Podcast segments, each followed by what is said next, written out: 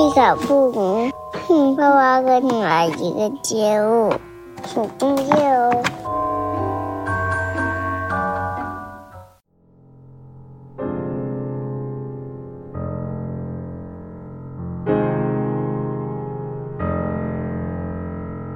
大家好，这里是立场不明，我是萌美，我是狒狒，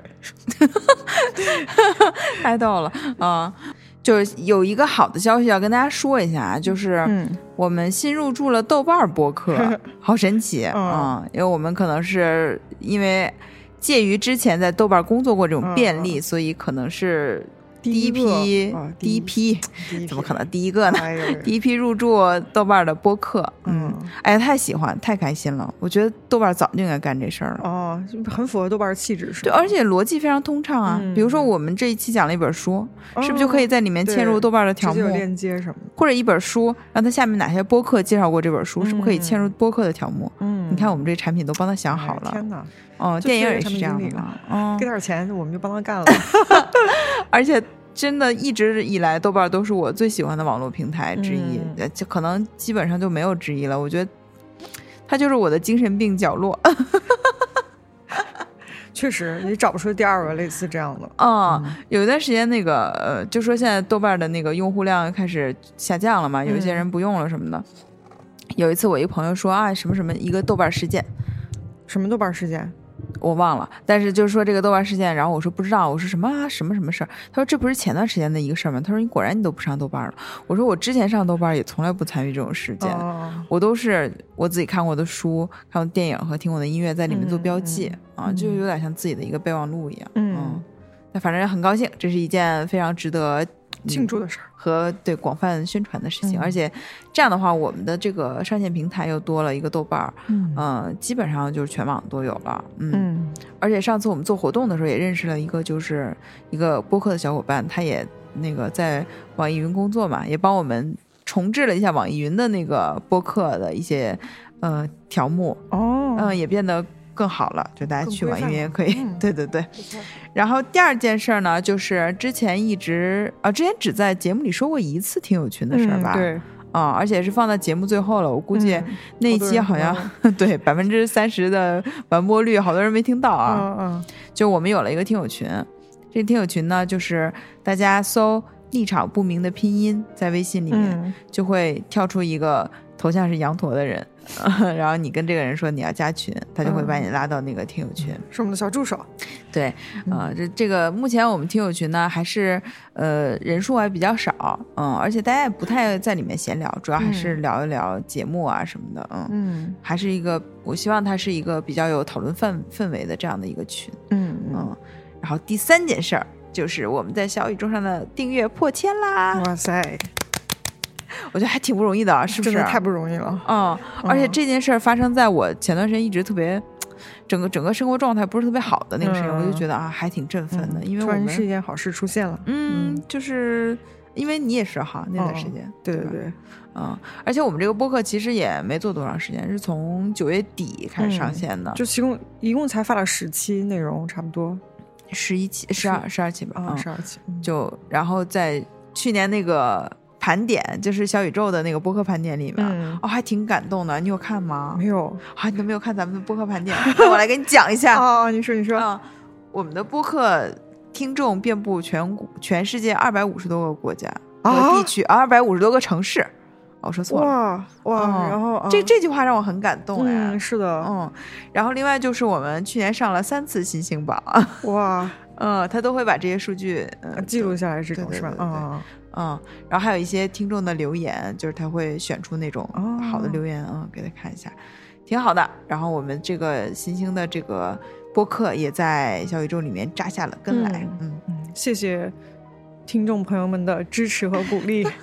如果你喜欢我们的节目的话，我们就会啊，请你在你的朋友圈多多帮我们宣传，嗯啊，扩散出去。嗯，然后我们这一期呢，就是想录一个迟来的二零二三年的一个年度读书盘点。嗯，对，嗯我们俩个人的读书盘点。对，而且这些书大部分都没有在节目里面讲过，嗯，对，绝大多数。反正我这里有一本讲过，嗯，简单讲过吧。对我这里有两本。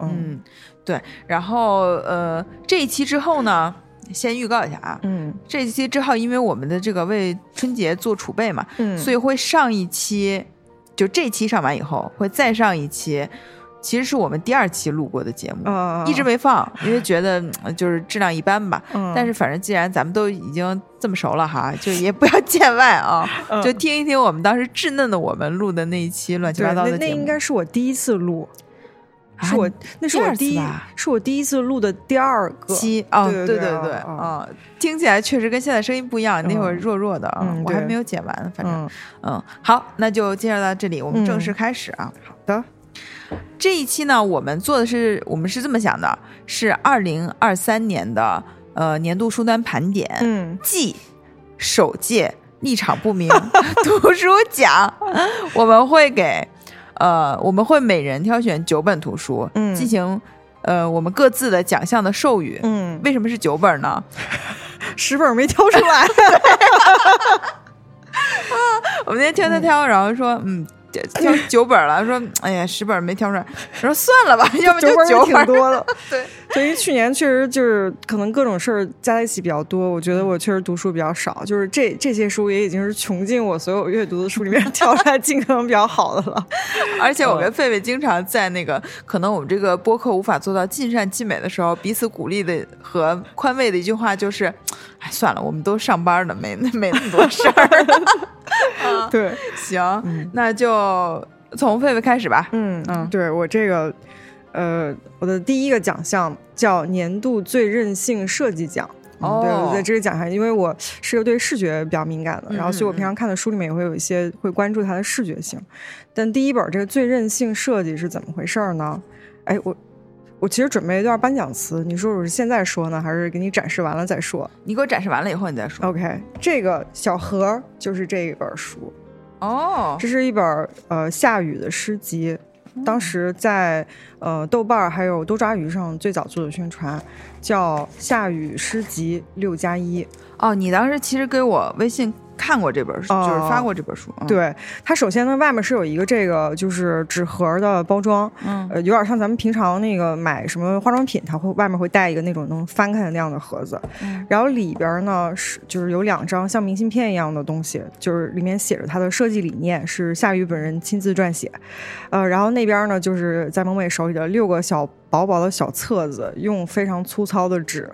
和骑马钉设计装订成的一本诗集，这这纸也太薄了。对对对，就是非常的薄，非常的透，嗯就是但是比如在夏雨的描述，它是一本脆弱的哦呃，脆弱的文字，嗯然后就是有点这种反差感。然后它是用什么把这六本书箍在一起的呢？是用一个这算什么透明的 PVC 板儿，就是塑料，就塑塑料啊，套子。对对，一个小塑料套把它给整在一起了，让它哦稍微瞅着板正一点，大概是这样的一个东西。然后呃，透不回去了，给你。对对对，这个我先介绍一下夏雨这个人吧。嗯呃，可能待会儿就是有点音乐，大家分起来就比较好。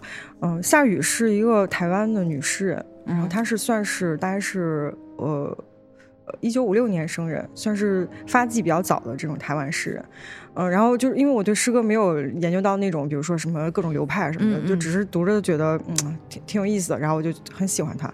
然后他是他除了写诗之外，他也会做一些剧作的工作，呃，他写过非常多的歌词，呃，哦对，然后比如说像那个好像。呃，我是一只小小鸟，好像就是他写的那个歌词儿。哦然后我这次要带的那个音乐叫《告别》，那我们现在来听一下告别那个音乐吧。对，这个、嗯这个音乐是用在了那个毕赣的《路边野餐》里面。哦，嗯，对，然后是里面就是呃非常有那个呃讲的确实是两个人告别的事儿，但是、嗯呃告别的里面有悲伤，但还有希望，大概有点是这样的一个方向。那我们我们听一下，嗯听两句。嗯。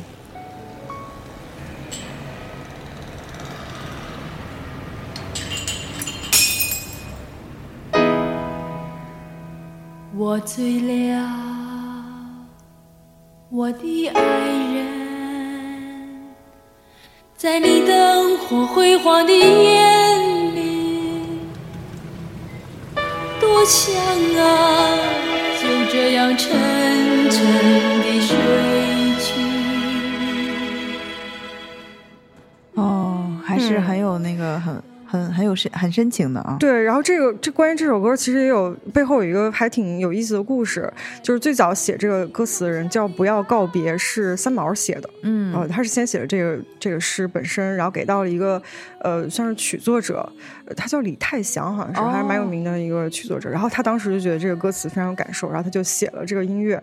但是写完音乐之后，他就发现跟原来的歌词的那个意境好像有点不匹配了，他就又找了这个就是夏雨，当时他叫李格弟，哦呃，对对对，然后就找了他，又给重新写了一份词儿。然后最有意思是三毛写这个词的时候叫不再告别，嗯哎，不要告别。然后等到夏雨写这个词的时候叫告别哦啊、就是你明显感觉到他在这个里面就是有一种虽然告别，但我们还会再相见，哦或者我也会更好的那个意思在里面。对，然后呃，夏雨他在写写歌词的时候，他用的那个笔名叫李格弟，嗯，对，然后他写诗的时候用的是夏雨这个名字。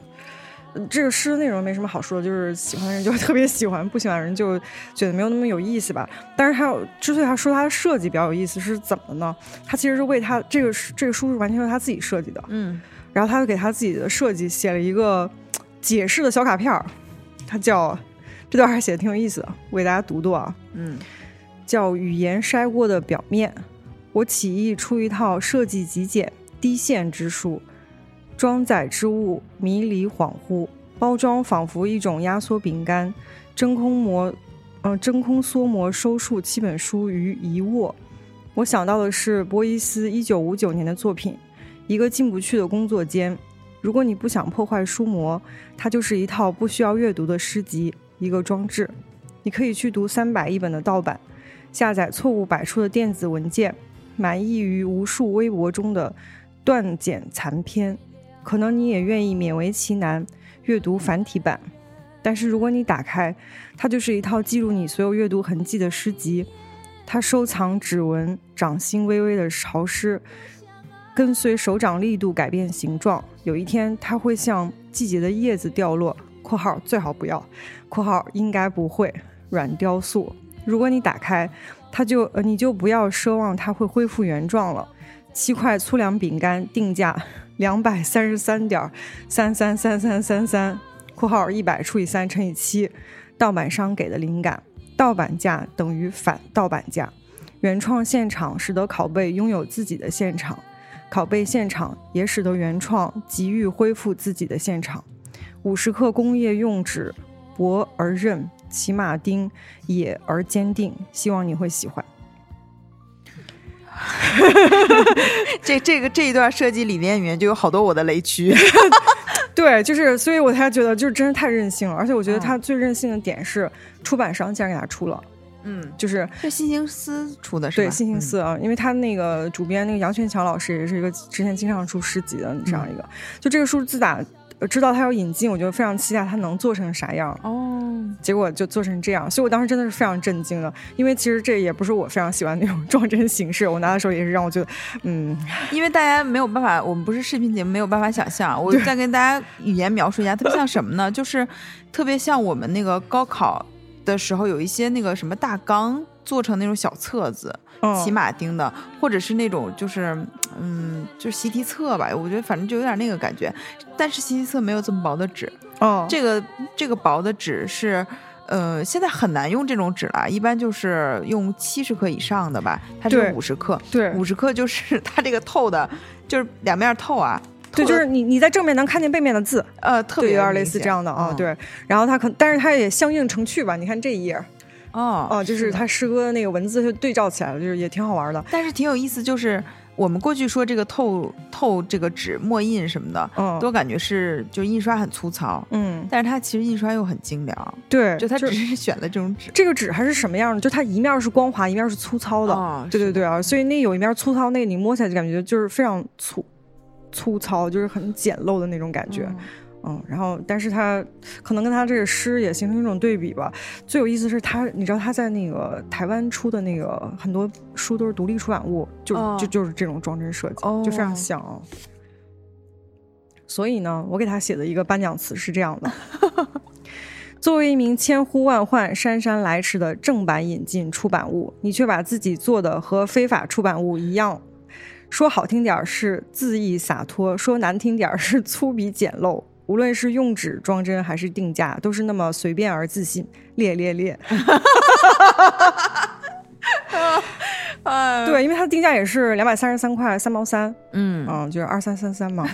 哎，就是当然也很有意思吧。然后我就觉得有的时候，嗯，就其实我我有一种感觉是什么呢？就是我觉得现在，嗯，就是我还是能感觉到阅读市场在往另外一个好的方向，某种意义上好的方向发展。嗯就它让一些就是本来不太容易被接受的形态，也能够找到它合适的读者，或者让读者买单了。是我觉得这某种程度上也挺厉害的。其实我当时做编辑的时候，写文案是挺让我发愁的一件事。嗯就我知道它是好的，但是我如果我仅仅是用它，比如说相对出版或者学术上的那个好去跟大家介绍的话，可能大家不会买。嗯你得用那种它触动了你心灵中某一处很柔软的地方，触动打动人的那个点。我怎么知道你哪儿柔软？呃，烦，当时就反矫情达人尹老师上线了。特别烦。嗯嗯，我我记得我当时跟你说过哈，嗯我就想在这个书封，就是呃腰封上写，呃，就是这是反正是本好书，我嗯 就买就对了，对吧？类似于这样。但是那会儿的，反正从我们整个公司和主编的那个风格，出版社的风格，就不可能让你去做这么任性的事情。嗯，是的，嗯所以我就是觉得至至少就在今年吧，我看到的非常任性的一本，而且其实他们销量还可以。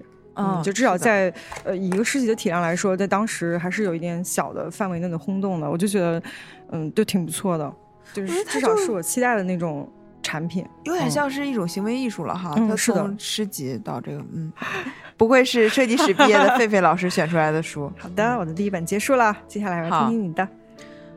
我的第一本呢是，呃，那你既然选了一个任性的吧，我就嗯选一个走心的吧。好的，嗯，我我这个奖是最具重新发现价值奖，嗯，我把这个奖颁给了张爱玲的《倾城之恋》。哦，嗯，这本书呢，是因为我一个认识的出版的朋友去了新经典，我说你现在在做什么书啊？他说嗯在做张爱玲。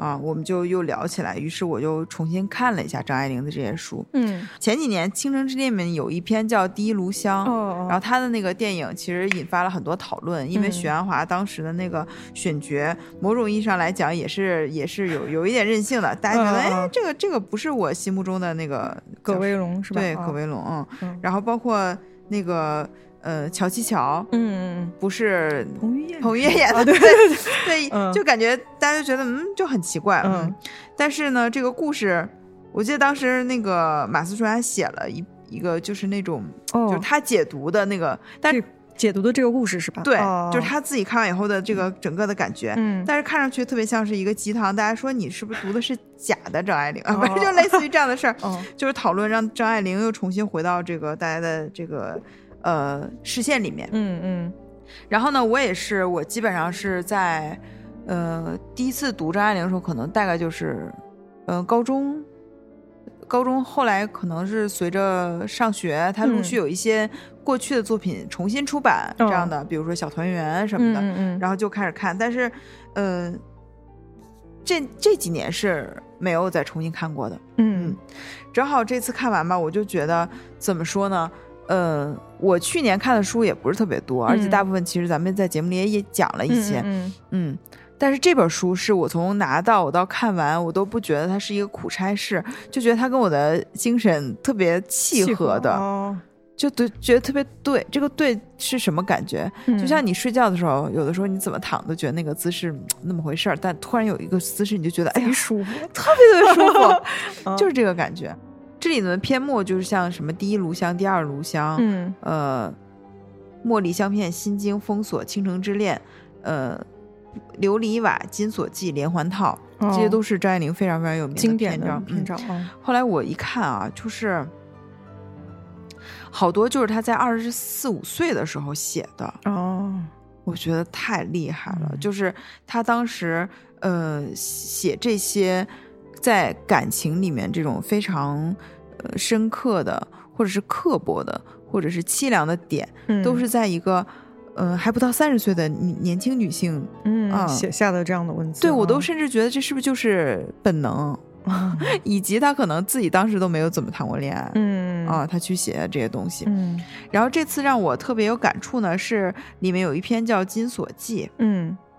这我可以简单跟大家介绍一下。嗯，就他其实写的是一个呃，被迫嫁给一个残疾少爷的一个乡下女性吧。嗯。然后呢，她就这辈子过得挺痛苦的，因为她那个丈夫有点恶心，就是她哦她的那种残疾是让你觉得她的肉体是非常恶心的。嗯嗯，然后她在这个妯娌之间其实是抬不起头的，嗯。嗯，然后她本人又特别泼辣，所以呢，确实在那些所谓的名门闺秀面前，他就显得那么的粗鄙。嗯。嗯，她好像还跟什么小叔子不清不楚，就前面一开始把他塑造成那样的一个人，嗯，但是后来当当你设身处地去想他那个境遇的时候，你又觉得他非常非常的可怜。嗯。然后呢，他就有了两个孩子，慢慢的故事就从他作为媳妇儿变成了他作为妈妈，哦。嗯，然后他怎么把这两个孩子带起来。嗯里面有一段就是当这两个孩子长大以后呢，嗯，你会发现这个妈妈非常的呃不负责任，嗯。因为她会让她的呃两个孩子都吸毒，就是鸦片，哦也不算吸毒吧，就为了是让他们安静下来是吗？不是，就是、哦。好像是呃，我觉得一种生活方式吧，就是让他们在自己身边，不要离开自己。嗯，其中他的那个女儿有一段时间就是很想结婚，而且有一个非常非常好的呃对象的时候，哦她妈妈还专门把那人请到家里来，然后用各种方式告诉他这个小姐是吸鸦片的。嗯。其实这个小姐当时已经戒掉这个鸦片了，嗯。嗯。然后最后就是她把两个孩子幸福的生活都毁了，然后就一家人在一起生活，嗯。这样的一个故事。嗯非常神奇啊、这我，嗯，当时我作为一个小读者的时候，哦我就是觉得，哎呀，好惨，因为它里面有一句话，就说这个小姐很像一个凄凉的首饰。哦，这个事儿，我这个句话我一直记得。嗯然后等多年以后我再看的时候，我已经忘记它所有的情节了。嗯我一看到这句话，我说哦，原来这个片我我我还是有印象的。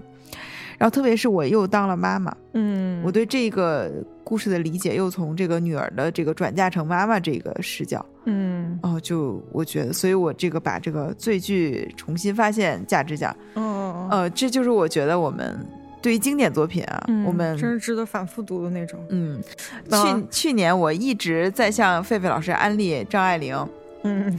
狒狒老师一直给我的反馈就是他不敢，嗯，嗯。就是因为我我原来就是我知道他的一些，因为他很多都是相当于拍成那个影视剧了嘛，所以我其实知道一些情节。嗯他给我的感觉一直都是很凛冽那种，而且是很刺骨的那种疼嗯啊，就所以我也就觉得哎太苦了，就是看不了，就是又疼又苦的那种。嗯就像你刚才讲完，最后他们三个人就一起生活在那儿的时候，那个那一刻那个感觉就是真的就是活死人，嗯嗯，就那样的感觉，而且是我死都不够，我要把你们两个拉着跟我一起待在那个坟墓里，那个感觉，嗯，就是还还挺那什么，对。嗯呃，但是就特别有意思。我这次除了看这个《倾城之恋》啊，也看了他那个叫《重回边城》，哦哦，那是他的一个散文集。嗯，我就记得当时我收到那个就是新书那个包裹的时候都惊了，我就从来没有想到我在这个年代收到的是张爱玲的新书，是吧？它 是个完全新的有文集吧，有一篇好像是。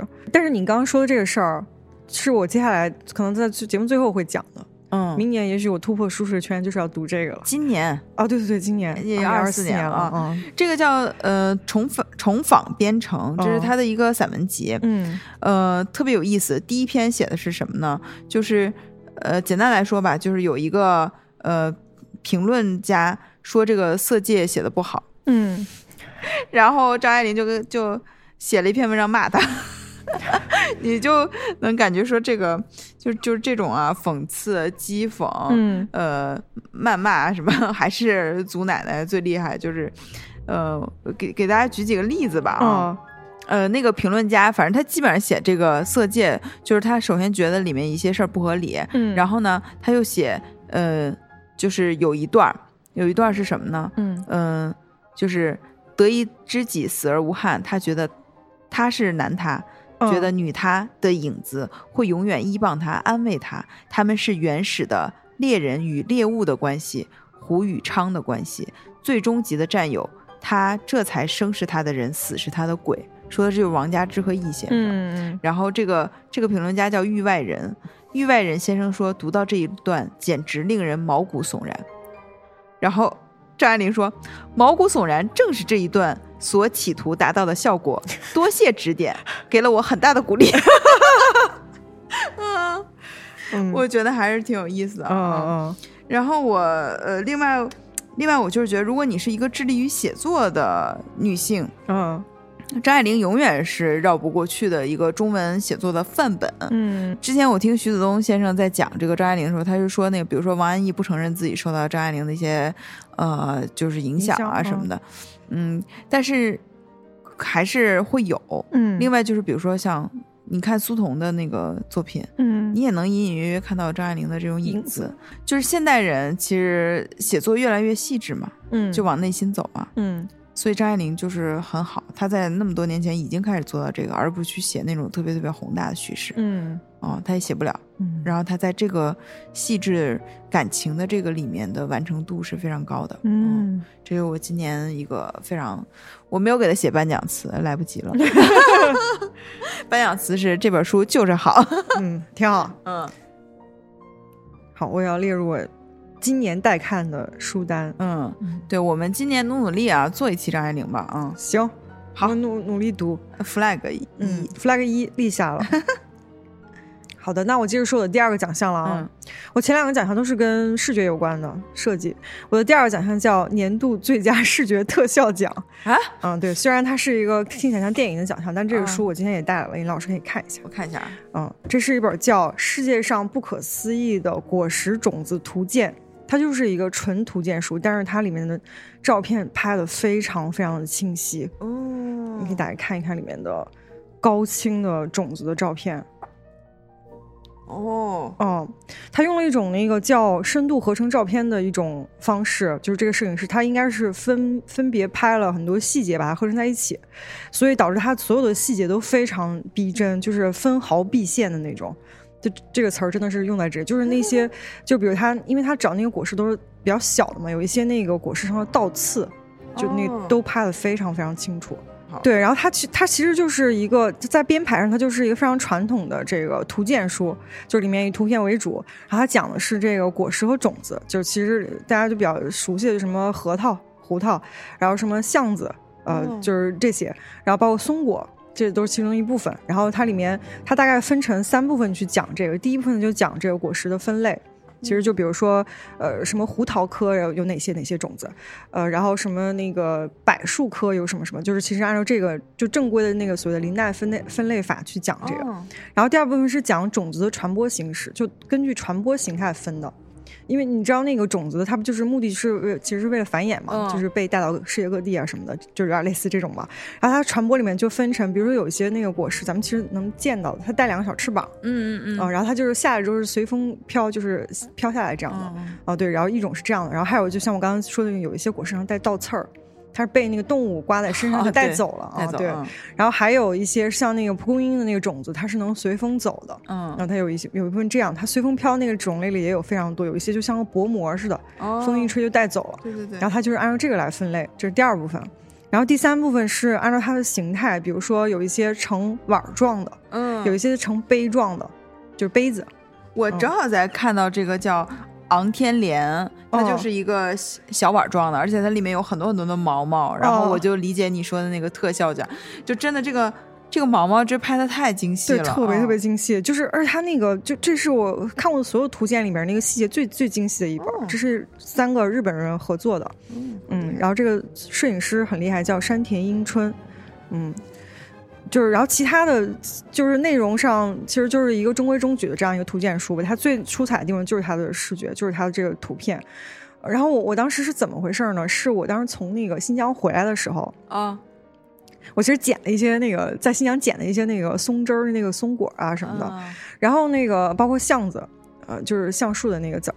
然后我就回来，其实我有点想知道那个东西是什么，就是橡子那属于叫壳斗类，就是嗯壳儿那个地壳的那个词儿，哦然后斗，它有一个叫壳斗科这个这个这个这个类类别。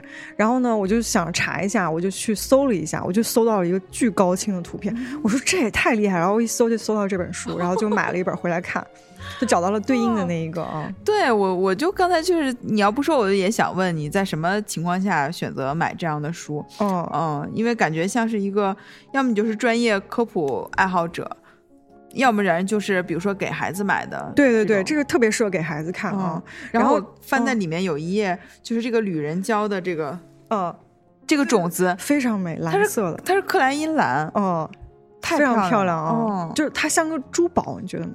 对，就是你把如果把它做成项链或者戒指、胸针，都会非常美。嗯，嗯，真有意思。对对。然后呢，这个作者也挺逗的，他本来他们家是开那个水果店的，做那个果蔬批发什么的。哦，然后他那里，因为有的时候其实果就是水果，它不就是那个那个果实嘛，就是嗯树的果实什么的。然后它可能里面也有一些其他类型的那个果实，然后所以就总有人问说这个是什么东西啊什么的。他觉得这事还挺好玩的。然后他本来他其实都不知道那个叫什么，然然后是有一些人就是可能比如说你在问旁边有人说啊那个是什么什么，他就发现果实。种子这个东西挺有意思的，他就慢慢积累了很多知识，然后他就发现这东西好玩之后，他就开始继续的去直接去买这种果实，就是他会有一些标本什么，他就最后变成卖这个标本和收藏这个标本的人了。嗯嗯，然后他当时参加那个某一个，就是有点像那种展销会一样，他就展览了他这些东西。后来有一个出版方就认为觉得这事儿还挺有价值的，然后就跟他一起做了这本书，就找了摄影师为他拍摄，然后呃就整理了他这个所有的这个收藏分类，然后又找了专门人来写，然后就最后成了这本书。哦，真是挺好的，感觉是很适合送给你喜欢的有科学精神的朋友。嗯，对对对，嗯然后也很适合给孩子看。对，呃他，这个就是，其实他很快就翻完了。说实话，我这里面的 文字吧，就是都是那个翻翻完图，感觉没什么可看了，然后才开始看。就是也真的不是说就是为了能学到什么，但是它里面那个你就真的是感慨大自然真是太神奇了，就很多东西你都很难想象它怎么就长成这样了。嗯，嗯，就是非常美啊，所以我就觉得这个还挺有意思。然后我给他的颁奖词是：哎呀妈呀，太好看了，太好看了！就真的，这是我对这个书唯一的评价，就是啊太牛了，太牛了，太好看了。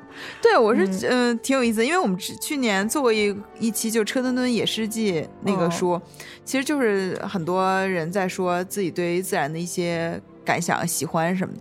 然后另外外，我有的时候在网上看，就是你知道采蘑菇之前他们会拍一拍那个蘑菇啊，对对，对，让那就是个那个粉还是菌子什么，孢子，对哦呃，孢子留下来，哦。呃，其实他这个说的就是什么叫醒蘑菇以后再摘，就很可爱这个行为，哦是的，是的，就是拍一拍这个肉墩墩的蘑菇，对。嗯。对，这就是我的第二本书了。真不错。这一页我特别喜欢，金飞贼这个哦特别像，就很美。嗯，好了，好，那我的第二本书就介绍这本书吧。我给他的这个奖项是最想暴揍作者奖，这个我会颁给呃乔治阿马丁 的《七王国的骑士》。哦，哎，你没看过《冰与火之国》没没看过，但是哦我知道大概剧情是什么的。嗯，对，然后我为什么呃这本书其实是我去年在陪孩子睡觉的那个过程中嘛，嗯就是看那本书，一看就看进去了。呃，因为大家都知道这个阿尔马丁是一个脱稿狂狂魔，嗯 他现在这个《冰与火之歌》的这个著作停在了第五卷，嗯按照他的计划呢，应该是要写七卷，嗯但他现在第六卷还没有出版。嗯嗯，然后电视剧是已经这个演完了，你哦你电视剧也没看是吗？没看嗯啊。然后电视剧反正这个结局吧，就是也不太令人满意，就是大家也都在不断不断的这个探讨。哦然后他在准备，就大家都说啊，那你赶紧这个马丁大爷赶紧把正正剧的正传的这个结局给写出来。结果呢，他不但没有写完，还在这个过程中写了一个前传的历史，哦叫呃《血与火》。哦，就是写的是那个，就《冰与火之歌》，他写的是就是当时的一个混战的这个情况。嗯，就开头就是我们在上一世就是已经推翻了那个坦格利安家的统治。嗯。那《血与火》呢，写的就是坦格利安家是怎么来到这块大陆，然后他哦开始统统治这块大陆的。嗯前传，嗯。他而且他写的是用那种历史的写法写的那本书。哦。同时他又写了一本书叫，就是我刚我现在要说的这个七王国的骑士，哦，就是不写正经的，对呀。你知道吗？贼好哦笑。他这本书呢是一个短篇小说集，嗯一会儿再说啊。嗯嗯嗯，然后当时大家就反正他写了这些，然后包括他那《血与火》都已经拍成美剧，都拍了第一季了。嗯他第六卷第六卷还这个遥无遥遥无期，嗯，然后你催他，他甚至说再有人催我，我就再写死一个史塔克，谁敢催？嗯，不重要啊。嗯然后我为什么说最想暴揍作者讲呢？嗯这本书它讲的是一个什么故事呢？嗯这故讲的是有一个叫大个儿邓克的这个骑士，嗯。他本来是一个雇佣骑士的那个侍从，嗯。然后这个老骑士死了。嗯。然后他就没有这个服侍的人了嘛，哦。然后相当于他就继承了这个骑士的衣钵，他就成为了一个骑士。嗯。那他就是一个没有侍从、没有钱，然后武艺也不太精湛的一个，但是就个子巨大。啊、哦这样的一个人。嗯嗯然后他就到处游历。他其实一开始呢，就碰到了一个小孩儿，嗯这个小孩儿，嗯，就成为了他的侍从。嗯，然后他去参加一个国王的比武，然后在这个过程中呢，他被人陷害，然后有一个就国王站出来替他决斗，嗯就说那个这个过就过去的那个比武决斗的这个过程，就是如果呃我们我是你的代理的这个骑士，如果我打赢了，就代表你的这个道德是没有瑕疵的，哦。嗯，你就可以那个什么。然后呢，他才发现原来他这个小的侍从就跟着他这个小男孩儿，嗯。是坦格利安家的一个王子，哦。就是当时那个国王的弟弟的儿子。嗯嗯，然后呢，就是因为这一场比武中，这个国王因为邓克被打死了，哦然后这个国王当时就说，那个他的那个弟弟嘛，就就是他这个侍从的爸爸，嗯。就说你带着我的这个儿子出去游历吧，嗯。但是就你你们俩都不能表明自己的身份，嗯嗯，就特别是这个王子，因为还挺危险的。嗯嗯然后这个故事里面，他们其实这很像一个骑士小说，就是他们哦一个一个的小故事。哦其中有一个特别搞笑的故事，就是帮一个老的领主去争夺水源的一个故事，哦就是因为对面的那个领主是个女的，嗯然后当年这个女领主其实跟这个老领主的儿子谈恋爱，嗯，然后没在一起，因为在那个坦格利安家那个叫黑火叛乱的时候，嗯。他们分别站在了不同的坦格利安家的那个阵营里面，嗯。然后就成结成了这个仇仇人，成了仇家，嗯所以他们俩就没有结婚。然后这个女的就恨他爸，嗯，所以就故意把那水都拦下来，哦。嗯，然后最后就是邓克怎么帮他们解决这个问题，嗯，嗯。这个里面有一些非常非常感人的细节，嗯。就是当时邓克受伤受重伤的时候，他在那个就是所谓的红寡妇吧，反正就是那个领主女领主被嗯称为这个，在家养伤的时候，这个小小孩儿、嗯他会亲自尝送给邓克的所有的食物，哦为他试毒，哦这很很动人，因为他是王子，对啊啊嗯，嗯然后。这个就你当时读的时候，你就为他们的那个友情所感嗯动。嗯但是你只要跳出来说，这个王子是谁呢？嗯如果你看过《冰与火之歌》，嗯。就知道在长城那个守卫军里面嗯。有一个伊蒙学士，哦。他是坦格利安家的后后裔，哦。就是他是蜂王的爷爷那辈儿的，也就是说这个龙女，他是龙女的嗯。太爷爷那辈儿的、哦。一个老老人。哦。这个小孩儿就是伊蒙的弟弟，哦。伊蒙学士的弟弟，哦。他叫伊耿。哦。啊、然后当那个在《冰与火之歌》最后伊蒙学士死的时候，他就他双双眼就是他是双目失明很多年，嗯。然后他当时就是死前说的最后一句话说说 egg 就是伊耿的那个昵称，哦。他说呃他说 egg 我梦见我老了，哦。然后他就死了。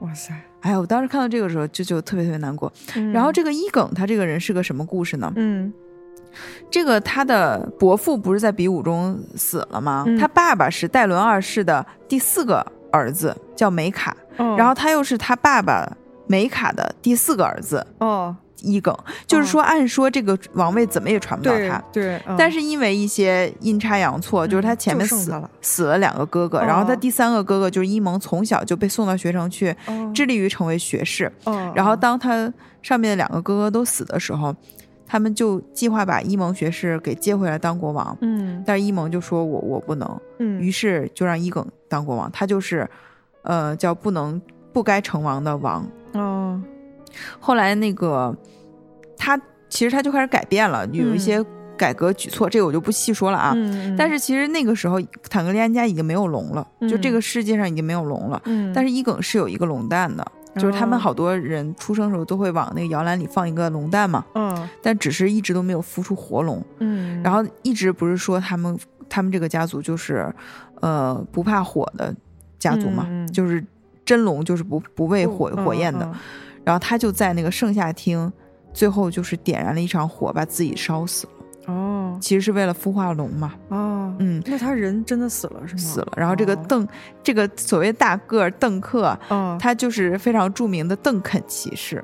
哦。他后来就是成为了这个一辈子就是保卫伊耿的这样的一个骑士，然后他也哦。是葬身在这个大火之中。嗯啊、然后就很，你明白吧？我的那个感觉就是，嗯你当你读到他们年轻时候的这一段经历的时候，你就觉得啊，真是两个非常纯真，这个心灵交汇特别好的、特别好的两个人。然后后来你就知道作者为他们安排的结局，就很想揍他。嗯，嗯对，而这就跟有的时候。我我只能类比我看过的漫画之类的哈，嗯嗯就是你看了这个漫画里这个角色，其实你是知道他的结尾的，然后他嗯最后给你来了一个番外篇，你看到他的过去，对他可能曾经是那么天真的一个人，然后可能他在正传里他已经是成魔了或者什么样的，你就觉得哦就特别唏嘘那样的啊。唉但但这本书是非常好看的，嗯而且这本书很薄，嗯就是看起来就是如果你是一个《冰与火之歌》的书迷或者是影迷，我觉得这是你不应该错过的一本小书。嗯嗯，那我的颁奖词就是，虽然很想暴揍作者，但是还是不该错过。嗯，然后那本我刚才提到那个《血与火》，也大家可以拿起来读一下，嗯。它是用它是用那种历史的写作手法，嗯。完全是非虚构的写作方法，哦。在讲述这个、这个王朝的历史，剑桥牛津坦格利安史，有点有点那个感觉。你知道这个 乔治阿马宾，他真是一嗯。个，就是我觉得是当代的一个大家吧，因为嗯。他早年间写那种就是就幻想类的作者嘛，嗯。作品嘛，嗯。嗯，还是他是不是写过一段时间科幻啊？具体我就不太清楚了。嗯，我不太知道，但是他在国外很多那个书榜里面，它的分类是属于那个就是其实是奇幻类，就是嗯，科幻和奇幻它在一个里那那种的。对，然后嗯。其实《冰与火之歌》虽然里面有一些奇幻的那个风格、那个嗯。因素在，但是其实你看他写作我觉的得本质上是历史是历史的写法，嗯对，对，嗯，嗯，所以他真是一个挺厉害的人。嗯，希望他，希望我们今年、明年能不能看到这个第六卷，期待一下吧，期待一下嗯嗯好，好，OK，接下来是我的第三本。这个奖项是什么呢？叫年度谢天谢地帮了大忙奖。嗯，这这个接下来这两个奖项就是都是跟我日常就是这一年的工作和学习有关的。嗯，嗯就是这个这本书叫《循环提问》，它是一本我不是在读那个心理咨询师那个课嘛，嗯是这个课程的一个指定教材。嗯，但是这个书呢，呃其实指定教材有很多，但我觉得这本是我最推荐呃一般大众去看的一本书。嗯嗯，它是怎么呢？它这个就是循环提问是，呃，就是所谓系统治疗，就是其实家庭治疗的一个，呃，算是治疗方法。它就有点像，比如说这一家人坐在这儿，然后呢，这个循环提问啥意思？就比如说我可能同一个问题，我会问家庭的每一个成员，哦，比如说你的，假如说这个妈妈，呃，最近在考试，嗯，她在准备一个考试，然后呢，她可能有一些焦虑的情况，然后我可能会问每一个成员说，就是你们是怎么看待，就当这个妈妈焦虑的时候，比如她做了一个行为，啊、比如她今天摔了碗，你们嗯是当时你的感受是什么？嗯呃，然后他这样的话，就是他一般这个家族里，比如说可能有两个孩子，有丈夫，然后可嗯能有外婆和外公，就可能这一家庭，然后每个人他们可能都会表述，呃，我我在这一刻我的感受是什么。然后这个时候，其实他就是帮助这个妈妈从外面的这个视角去看她的行为对整个家庭的影响。嗯啊，这是其中一种。还有一种循环提问是，比如当妈妈呃说完一个事儿之后，她紧接着就会用一个类似问题去问她的父亲，嗯，就他只这样整个家族问一圈儿啊哦。他通过这样的方式，就是让家族里面其实是他能够理解整个家庭是一个完整的系统，嗯然后这里面的。就是人与人之间的关系都是互相作用的，就是你不是一个独立的个体，它就有点像一个这样的，呃，就是就是治疗方法吧。嗯然后这个书为什么推荐大众去读呢？是因为这个书大部分的内容是真实的案例，哦，它就是把呃，他你就理解它像一个语音记录一样，就哦把这个咨询师在咨询过程里的话完完整整的记录了下来。比如我问你的时候，妈妈怎么说的？呃，问爸爸的时候，爸爸怎么说的？然后他就把这个过程，然后他还比较好的是，当这个咨询师可能他会提一个问题，他去问的时候，然后这个底下就会有一个括号，就是评论，他就会解释给你听，为什么咨询师在这儿要这么问，他做这个是要做什么。嗯啊、所以它非常适合什么呢？就比如说，因为你看那个过程里，你就有点像你在观看一个电影，然后你看到的是里面人的对话，是看到父亲和母亲是如何互动的，那个过程其实还有点治愈。呃，而且对于很多人来说，比如说你其实不了解咨询师是什么样的嘛，他是不公开的。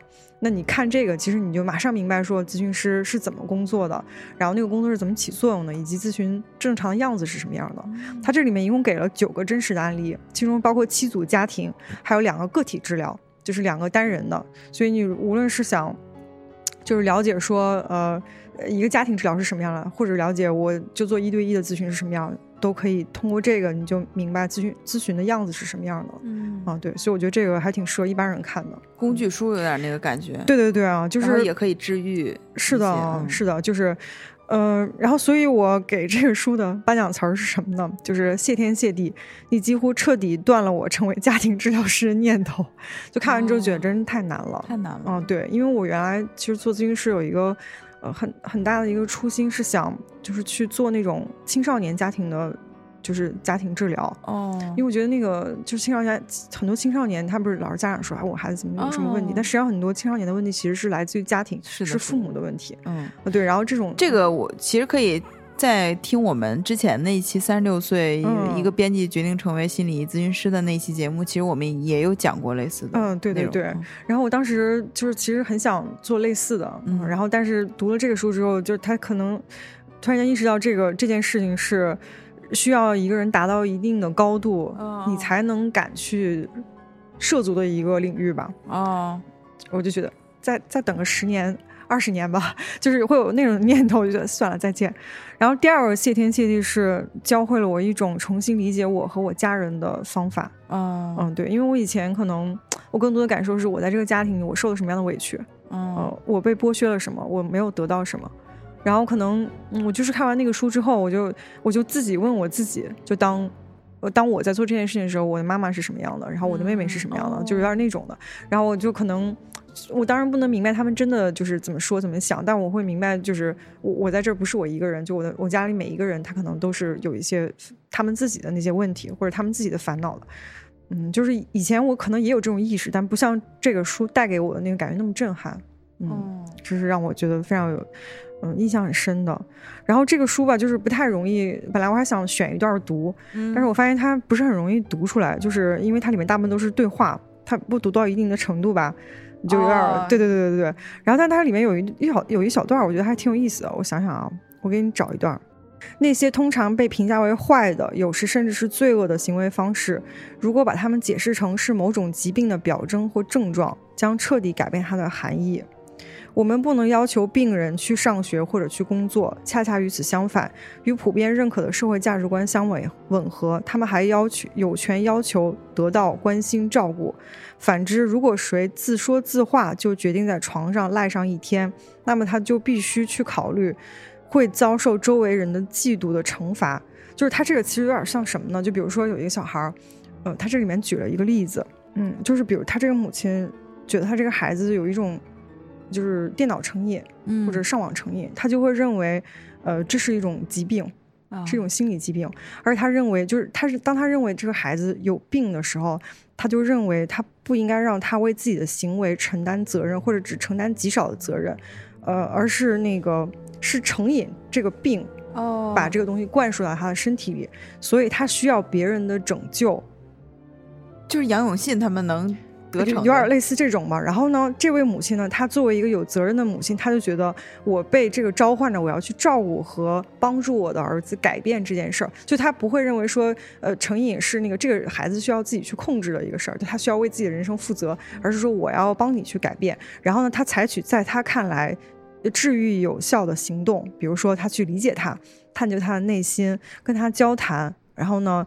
在遇到心理问题的时候，呃，信任和理解确实能帮上忙，这是他解决问题的方法。但这个方法是不是有用，就有待探究。嗯呃，就是并不是说那个这个妈妈做的不对哈，哦啊，她只是说这个妈妈，当他有这样的意识，认为这个事情是这样的时候，他采取的行为就是这样的，哦啊，就有点类似这种的，嗯，他就是这这个通篇就可能类似，有点类似这样的解释，嗯，好的，这就是我的第二本，嗯，今年也算是对我帮助比较多的一本书。然后我觉得，如果有的人他对心理咨询比较感兴趣，或者他觉得自己有一些所谓的原生家庭问题，嗯你可以去试一试这本书。读起来其实还挺快的，因为它大部分都是。呃，对话啊，对，然后你可以先挑对话那部分看，因为他在对话中间就会夹杂着一些咨询师的一些想法和诊疗手段的解释了，你就能看到那个他的一些、呃所谓的心理学的意义和解释。嗯，对，介绍完了。嗯，介绍完了。好，那我再来介绍我下一本书。好的，这本书是一个非常欢乐的书，嗯，痛并快乐着的书吧。哦，我给他的这个奖项是，呃，年度最爱电子榨菜奖，哦，天真的人类学家。为什么是电子榨菜奖？因为我看的是电子书哦啊，哦，然后叫电子榨菜奖。其实当时我犹豫，在两本书之间犹豫，这个电子榨菜就颁给谁？嗯，还有一个就是那个呃克拉克森的农场。哦，对对对，嗯，嗯嗯，那既然说到这儿，我们就简单介绍一下克拉克森的农场。哦它是那个就是这个纪录片啊，克拉克森农场就是讲这个英国知名汽车媒体人克拉克森，哦这个就是大猩猩这个人，大爷，他去这个弄一块自己的这个农场，经营自己的农场，种地、养羊、养牛、是养鸡，然后就笑料百出嗯这样的一个纪录片儿。呃，后来他这个还就搭建了他们农场的一些商店，卖他们嗯自产的一些这个产品啊。嗯然后这个他在这个过程中呢，他会给一个媒体写专栏，会嗯写一些他在这里面的一些呃，就是见闻啊什么的就一篇一篇的文章，嗯。嗯，结集成书就是这个书。嗯。总来说呢，我我为什么后来还是颁给了这个人类学家呢？嗯。就首先从文本上来讲呢，这、嗯。这本书它是一个非常呃完整的著作。对，他从这个嗯人类学家，然后我觉得读完这本书，你就能完全明白一个人类学家他是怎么在工作的，对他工作的意义是什么，嗯。然后也认识了一个奇怪的这个民族，嗯。就挺好玩儿。嗯，然后在克拉克森那个呢，我是觉得他那个书远远没有他纪录片展现的全面。嗯嗯。嗯，它是有点评论性质的。嗯嗯然后另外就是，你知道我一朋友去英国，就去了他那个农场，哦。给我带了一个他农场的那个冰箱贴，哦，特别贵。我天，感觉他通过这个把钱找不回来那种。对，因为他哦可能亏太多。哦他那个就是今天我不是说下雨那诗集，嗯就是有意为之的感觉是粗糙的那个感觉。嗯嗯他那就是木头片儿，上面拿烙铁烙印了一个，就是他那个呃兰博基尼的那个拖拉机，然后然后他那个就是磁铁是嗯穿过那个、呃塑呃很薄的那木头片儿，哦，一个小小小个儿磁铁，就是我小指甲这么大的磁铁。哦，你也知道我们的冰箱贴有的时候会做的非常精美、啊，对啊，它就是这么简单，一个木头哦片儿，七磅，哇塞，七磅现在英镑一一比十，嗯，那就反至少正就是八吧。六十多块钱，哇塞，真的很贵。嗯，嗯，关键六十多块钱应该已经买一个就比较精美的那种。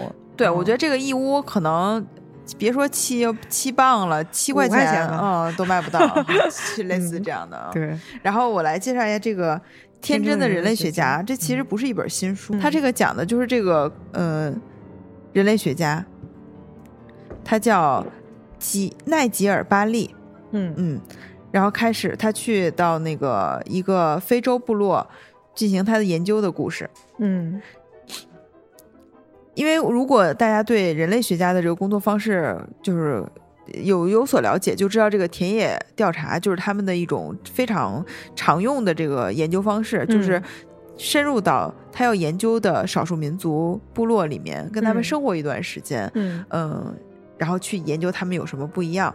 嗯，他这次选的呢是一个非洲的部落，叫多瓦尤，嗯。是一个非常非常小的一个部落，嗯然后特别搞笑，它里面有很多很多的笑料，比如说他刚去多瓦尤的时候，他就会发现，呃，有一个女孩看到他就放声大哭，然后他说我要看他脱下皮肤，哦哦，因为是白人，是然后他就嗯。一直记着这句话，他现在怎怎么回事？然后他就去问他那个助理，他那个助理百般不情愿以后，最后才透露说，多瓦尤人认为长居于此的白人是多瓦尤巫师转世，白皮肤是白人的掩饰，底下的皮肤是黑色的。哦晚上就寝的时候，有人看到这个人类学家脱下白皮肤挂在墙上。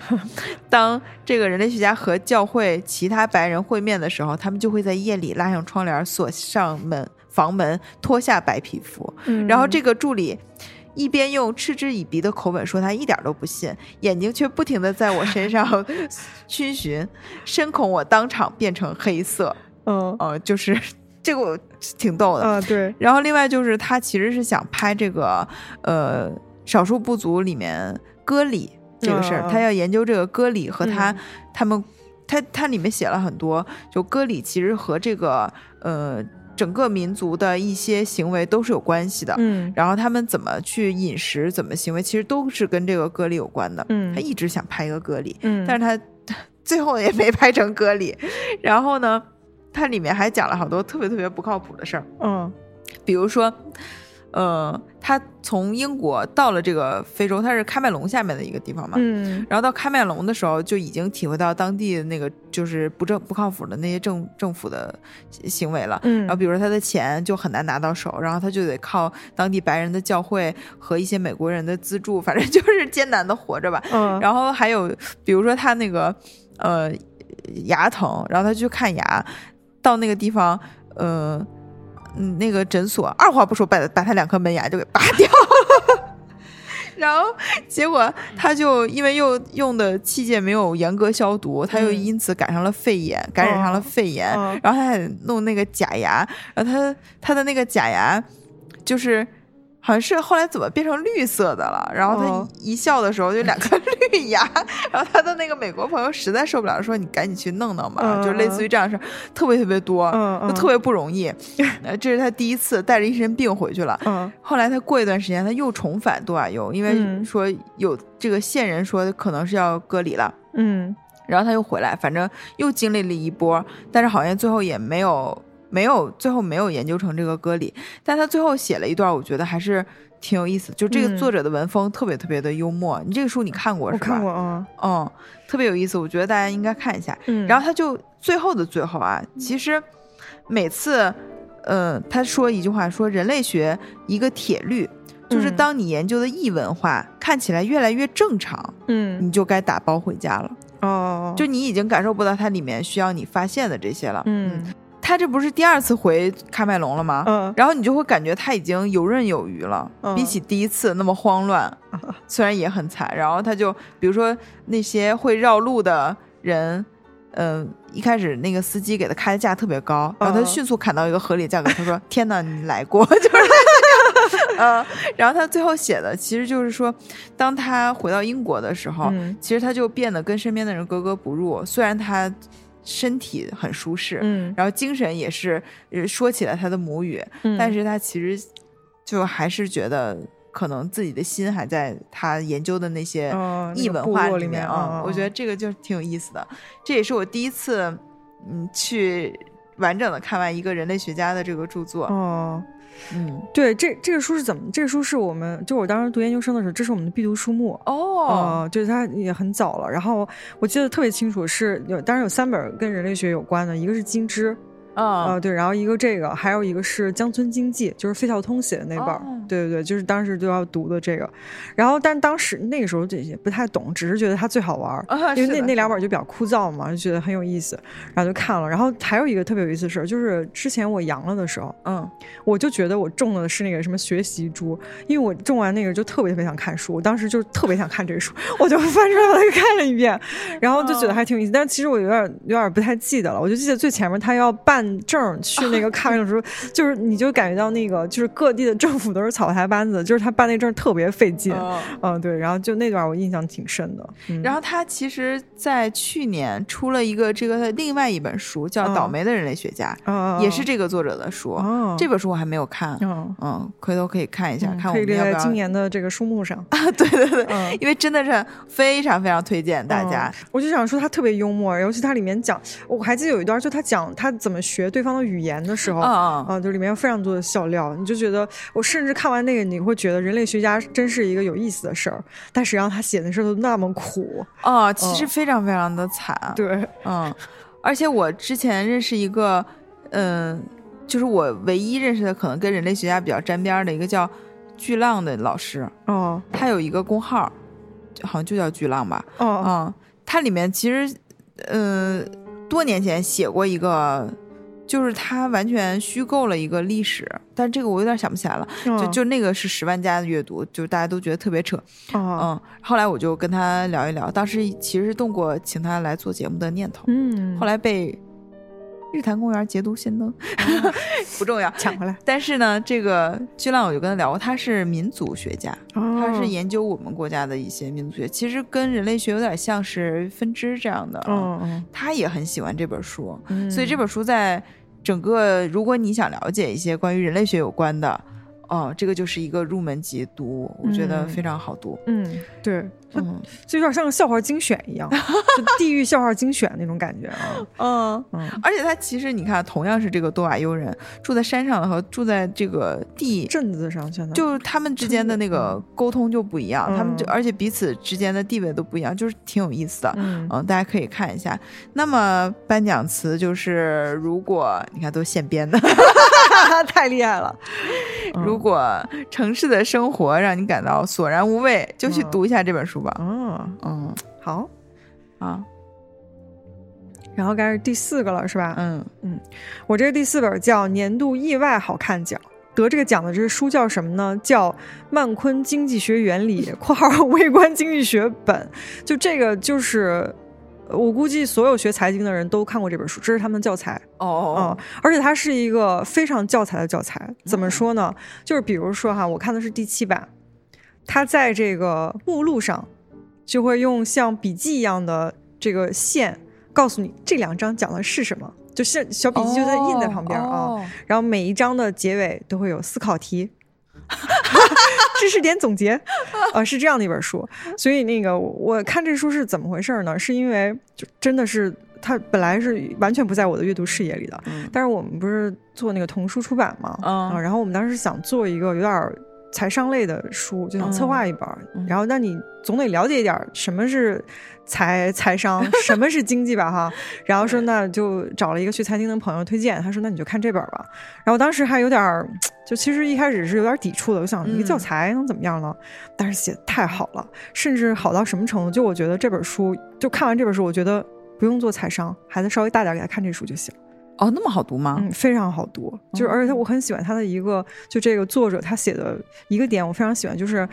嗯，他他告诉你的不是原理一二三是啥，他告诉你怎么怎么，就是他觉得经济学的那个思考方式是你嗯最应该学会的。哦嗯，然后他就会他会跨学科式的告诉你什么叫科学的思考。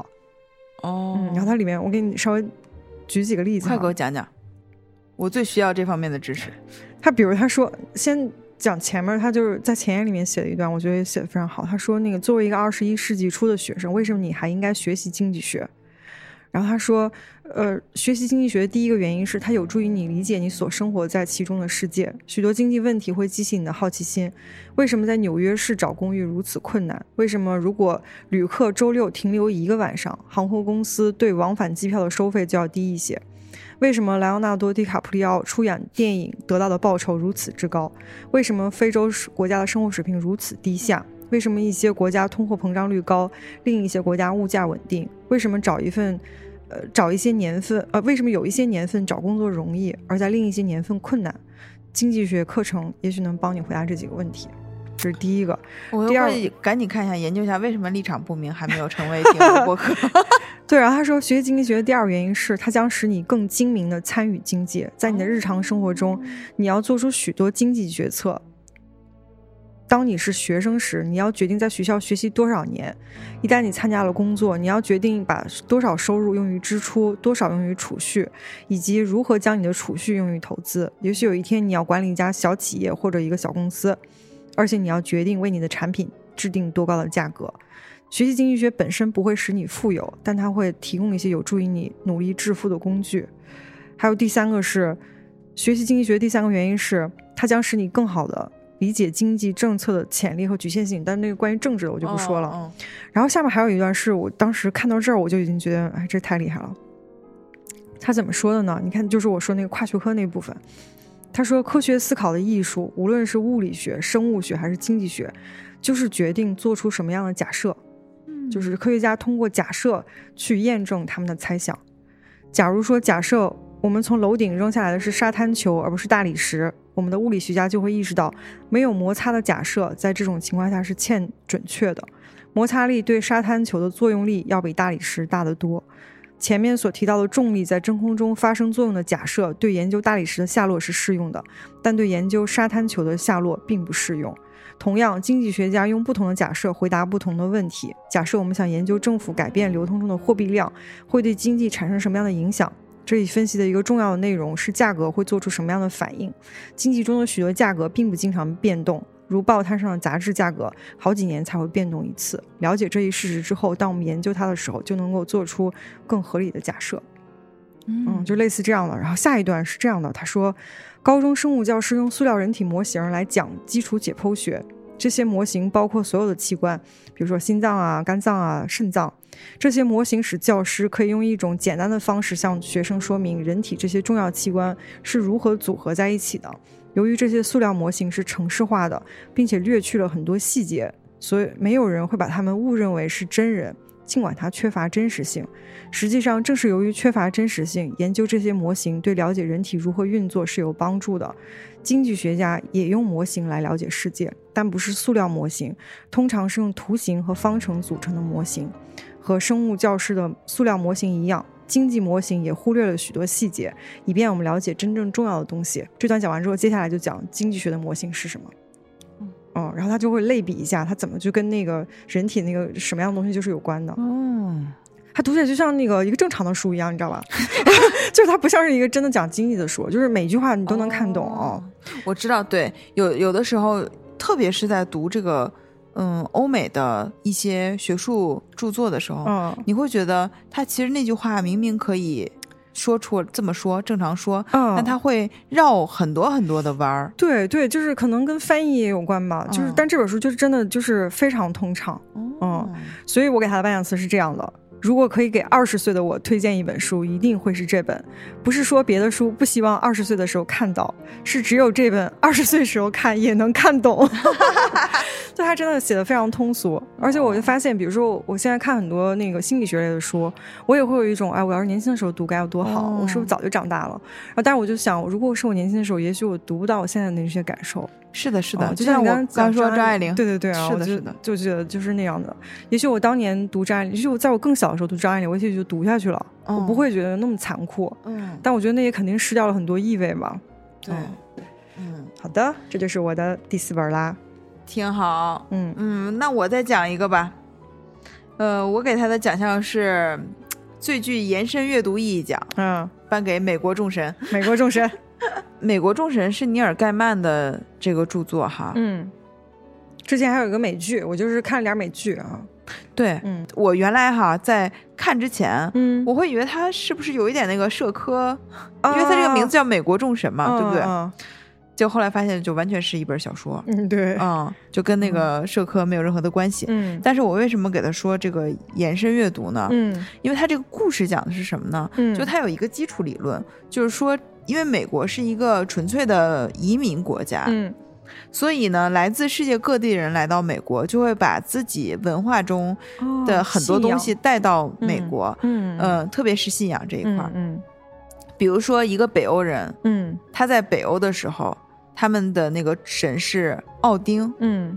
所以他来到美国以后，他给他儿子讲的孩子讲的故事就是奥丁他们那个体系的，嗯嗯。啊、所以呢，在这种文化里面，就会出现一个美国版的奥丁，嗯。他是由这些移民带过来的。嗯。嗯，然后当一开始有移民来的时候，他是很早很早就来到美国的，嗯，他们还会用过去祭祀旧神的方式去祭祀他们这个带到新大陆的这个旧神，嗯。比如说还会有一些人祭啊，或者是牲口祭祀啊。嗯，所以呢，这些神在美国也活得不错。啊，但是渐渐的呢，这些神就你知道，现代人他没不信这些传说了，啊啊。他信的话可能就是耶稣，对吧？嗯因为这一段反而是那个尼尔盖曼删掉的，就是以奥丁为首的这些美国众神，呃，那会儿发现，哎，我这个日子怎么过得这么惨？嗯因为大家都已经不信任、嗯不信我了，嗯，没有信徒就没有力量了。对他们的力量就就没有了。嗯，但是呢，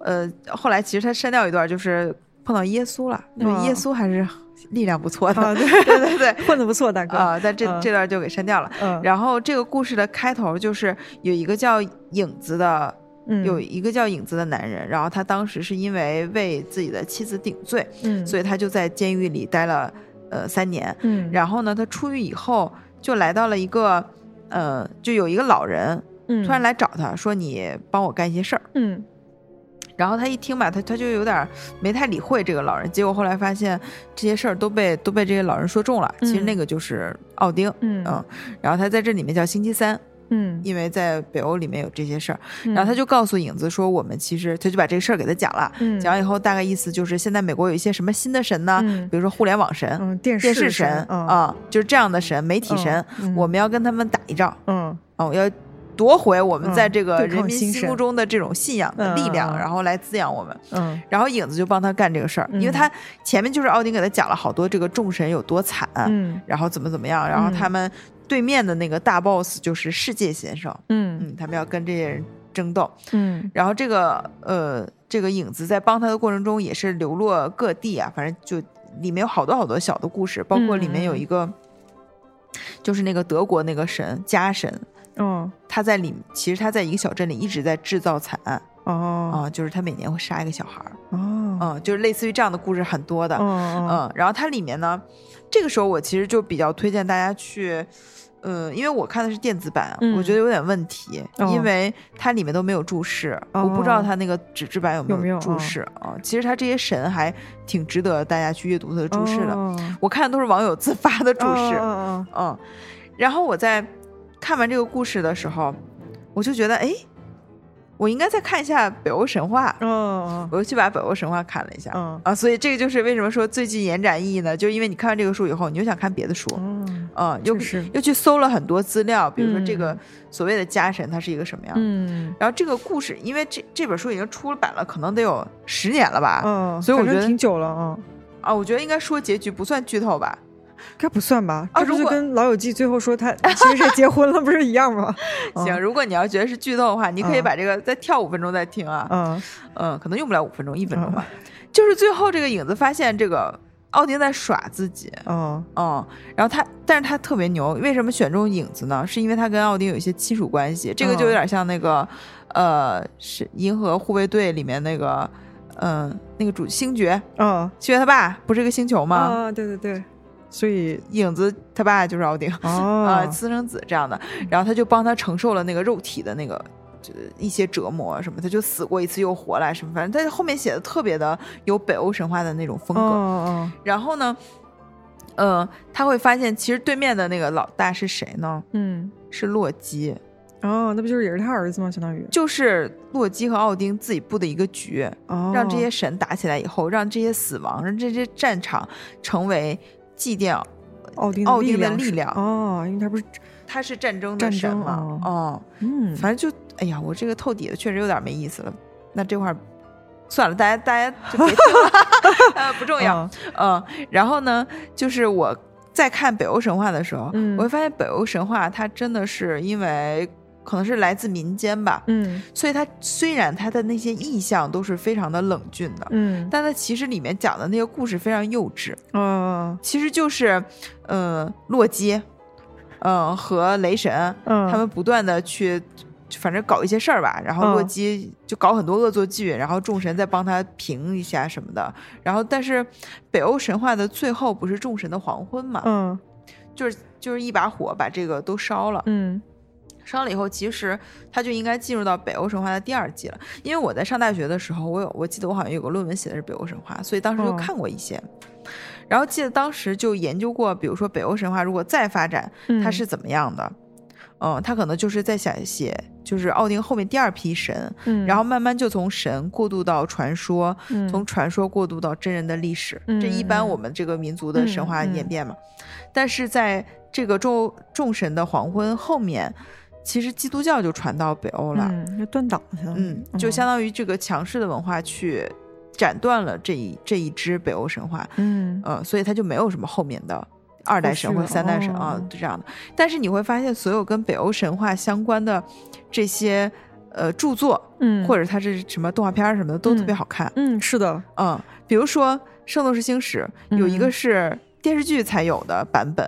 就是那个他们去打北欧的那个，他用的全是北欧神的那个，哦。但很奇怪啊，因为雅典娜她是一个希腊的神话嘛，哦，哦，但是那段也也是诸神混战的那个混战的那那个套但路啊，但那段就很好看，因为嗯。它北欧神话里面的那个它的那个情节非常的诡，它其实还是有那个就是原始民族茹毛饮血的那个风格，哦它不是一个非常温和的宗教。，对，而且它有很多自然神的那种争斗，我感觉就是大自然的那种力量的。嗯，嗯，之前有一个动画片儿是讲那个北欧诸神的，就有点儿，嗯，好像就是以洛基为主角的这样一个，但我有点记不清了。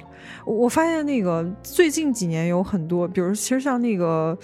复仇者联盟里面，其实它哦都是用的北欧神话的那个，就可能相对来说还是比较陌生一点吧，容易写出一些情节来。哦，嗯，然后包括之前有一个 PS 四特别火的游戏叫《战神》，它里面用、哦也用的全是北欧神话那一系列的，嗯，可能还是有新鲜感吧。嗯，嗯然后这整个的文本呢，除了它的情节有最后有一个非常大的反转，就很值得一看。嗯然后另外，尼尔盖曼整个他的行文也是非常有诗意的，里面还有一些诗什么的。哦嗯，然后它里面有一些情节非常的好看，就是我就给大家讲一下，就不不读原文了。嗯，就它其实里面有一个女神，嗯是那种嗯生命什么的女神，嗯，但是她在美国干什么呢？就是她这些神都有现实职业的，她在美国当站街女，哦，然后她就在接客的时候，嗯就让那个客人就是跟他念一些，他说你就念什么什么什么，然后那个客人就觉得哇太爽了，就是他就觉得自己的高潮非常的强烈，嗯，快感很强烈，嗯。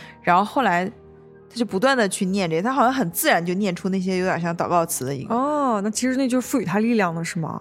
然后他就被这个女神吸入体内了。哦，我好像在电视里见到这一幕，哦就就是这一幕剧里，嗯。哦，就你想想，他这个就很，我觉得很有想象力，嗯，非常的厉害，嗯，对，然后它里面还有一些搞笑的，比如说那个那些互联网神、嗯。互联网神还是什么，就看上去就像那个黑社会一样，就他们的、嗯他们的装备都很新嘛，汽车非常的豪华什么什么的。然后、呃、相比之下，北欧众神之父只能搞点小小伎俩什么的。嗯。但是呢，一到山区里，就因为没有网了，哦所以他们的力量就弱了下来。